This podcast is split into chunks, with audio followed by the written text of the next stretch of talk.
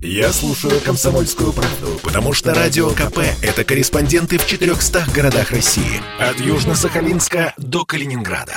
Я слушаю «Радио КП» и тебе рекомендую. Был бы повод.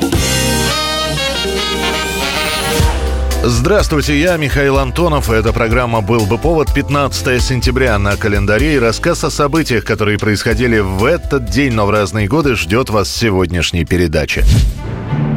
1974 год, 15 сентября. Об этом не пишут в газетах, не говорят на радио и телевидении. Лишь из вражеских голосов можно было узнать, что 15 сентября на пустыре в районе Беляева была бульдозерами снесена выставка художников – а вернисажи под открытым небом художники Советского Союза непризнанные, которые не входили в такую организацию, как Союз художников СССР, об этой выставке они договаривались заранее. Это была группа единомышленников, которая хотела доказать, что в Советском Союзе есть не только картины о социалистическом реализме, но и другие жанры. Отчаявшись получить у московских властей разрешение на выставку в помещениях, молодые художники Виталий Комар и Александр Меламид вместе со своими товарищами решают провести вернисаж полулегально. Сначала планировалось принести картины на Красную площадь, но сразу становится ясно, что тогда бы эта выставка просуществовала минуты три от силы. Тогда художники подают заявку на проведение показа картин на московском пустыре с 12 до 2 часов дня в воскресенье и называют они это мероприятие «Первый осенний просмотр картин на открытом воздухе». Формально запретить это мероприятие не могли. Просто не существовало такого рода законов. Сейчас другие методы. Можно вызвать критиков, искусствоведов, и они разделаются с этими не хуже бульдозеров. Теперь они выходят на улицу с картинками, какими хотят. А завтра... А завтра с транспарантами. Но секса-то нет.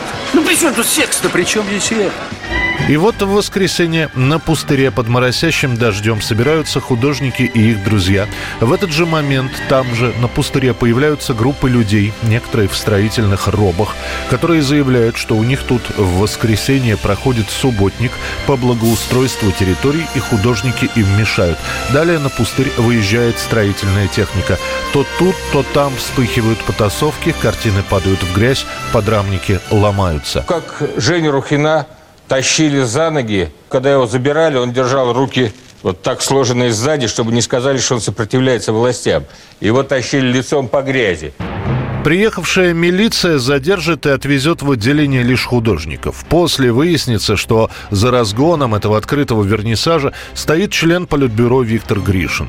Правда, в Кремле посчитают, что несостоявшаяся выставка, получившая уже название «бульдозерная», была вполне легальной. Через две недели в Измайловском парке власти разрешат провести такое же мероприятие, что, впрочем, никак не исправит уже произошедшее. 1977 год, 15 сентября. В кинотеатрах показывают фильм Станислава Ростоцкого «Белый бим, черное ухо». После сеанса редкий зритель не выходит из зала с сухими глазами. Одноименная повесть Троепольского, которую он написал как посвящение своему учителю Александру Твардовскому, появилась еще в 1971 году. Ее сначала публикует журнал «Наш современник», а спустя несколько лет выходит и книга, которой будут зачитываться школьники средних классов. Помощник машиниста резервного тепловоза Лазарев говорит. Слушай, Дусь, переведи тринадцатую, а? Ты что, в уме? Да в уме я, в уме. Стоим мы здесь на тринадцатой. Собак в стрелку попала. Станислав Ростоцкий, режиссер, который уже пять лет после ленты «А зори здесь тихие» ничего не снимает, решает делать картину по этой повести. На главную роль он приглашает Вячеслава Тихонова и отправляется в Калугу, где и будет снята практически вся лента. Он царапался в последнюю дверь, долго-долго царапался до последнего дыхания. И как мало он просил – свободы и доверия.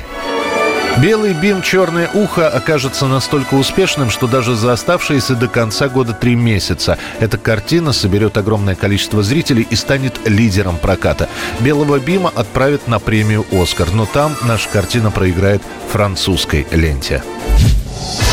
1993 год, 15 сентября. Впервые в Москве выступает Майкл Джексон, главная звезда мировой эстрады.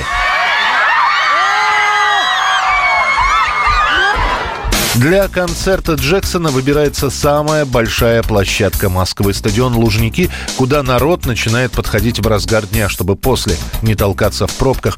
И до последнего момента то тут, то там ходят слухи о том, что вместо Джексона прилетел двойник, что вообще концерт не состоится, тем более, что Москву в сентябре 1993 года буквально заливает дождями. В эти минуты в Москве проходит единственный в эти гастроли концерт Майкла Джексона. Похоже, уже по традиции пришедшие на стадион поклонники мирового поп-идола оказались под осенним дождем, а сам концерт начался с двухчасовым опозданием. И тем не менее, концерт Майкла Джексона, пусть и под проливным дождем, все-таки состоится. До выступления Майкл успеет буквально на бегу осмотреть несколько московских достопримечательностей, заедет в детский дом и в Кантемировскую дивизию и подарит мальчишкам-суворовцам 200 билетов на свой концерт. После этого Майкл почти до вечера будет сидеть в своем номере в метрополе. Именно в этот момент, глядя на проливной дождь, он попросит организаторов периодически протирать сцену от луж. Это время на стадионе шел сильный дождь. Завтрашний день все газеты мира назовут Майкла Джексона «Человеком дождя». Сначала публику, которая стояла под зонтами и в дождевиках, в ожидании Джексона в течение 40 минут развлекала группа Culture Club. Потом снова был длительный перерыв, а после и появится сам Джексон. И весь мир облетят кадры двигающегося на сцене Майкла, а рядом с ним на коленях снуют работники, которые проворно протирают сцену от луж. Джексону в Москве настолько понравится, что спустя три года он приедет снова. 2008 год, 15 сентября. В этот день банк Lehman Brothers подает на банкротство, что становится началом мирового экономического кризиса 2008 года. Lehman Brothers – крупнейший инвестиционный банк США. Его банкротство – это уже не тревожный звонок, настоящая сирена. Для сохранения подобных финансовых компаний правительство США выдает им миллиарды долларов субсидий, но ситуация уже принимает необратимый характер. Кризис, о котором сначала говорят только в США, довольно быстро пересекает границы, обваливаются азиатские биржи, в Европе финансовая паника. Акции, до того дававшие прирост в 70% в год, вдруг начали стремительно обесцениваться. Сначала там половину продал, потом все продал, потому что падало все. То есть была паника. В России все традиционно. Падают котировки акций, что большинство россиян мало волнует. А вот то, что доллар вырастает в несколько раз, это уже серьезно. Снова под угрозой тех, кто вложился в валютную ипотеку. У обменников в первые дни очередь. Как обычно в кризис, народ бросается скупать валюту. Когда скрывать масштабы проблем в России стало бессмысленно, президент Медведев признал наличие кризиса в стране. Чтобы успокоить частных вкладчиков, государство, правда, гарантировало им обязательный возврат вкладов до 700 тысяч рублей. Попытки правительства сдержать падение курса российского рубля в течение нескольких месяцев приведут к потерям до четверти золотовалютных резервов Российской Федерации. 1996 год, 15 сентября. Сначала в американских хит-парадах, а после и за океаном начинает свое победоносное шествие композиция группы Fugees «Killing Me Softly». Эта хип-хоп-группа решила реанимировать старую песню Роберты Флэк, которая была популярна в середине 70-х годов. Как ни странно, кавер-версия оказывается даже популярнее оригинала. Fugees на волне успеха будут и дальше работать в этом же направлении кавер версий, но добиться такого успеха, как с композицией Killing Me Softly, им больше не удастся. A a. And so I came to see him and listen for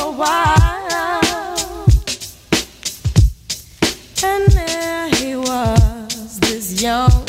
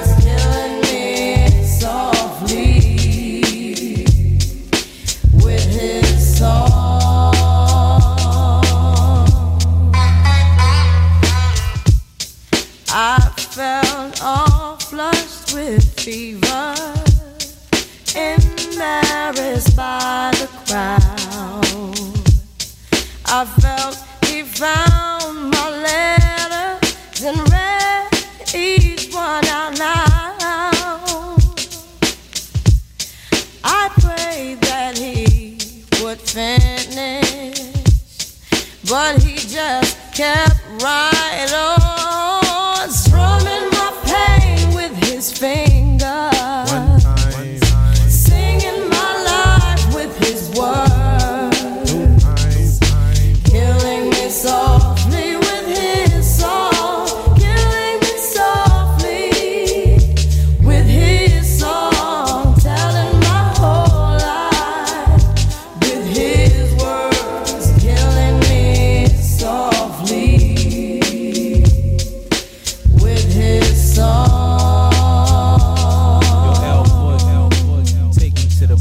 Это была программа «Был бы повод» и рассказ о событиях, которые происходили в этот день, 15 сентября, но в разные годы. Очередной выпуск завтра. В студии был Михаил Антонов. До встречи. «Был бы повод»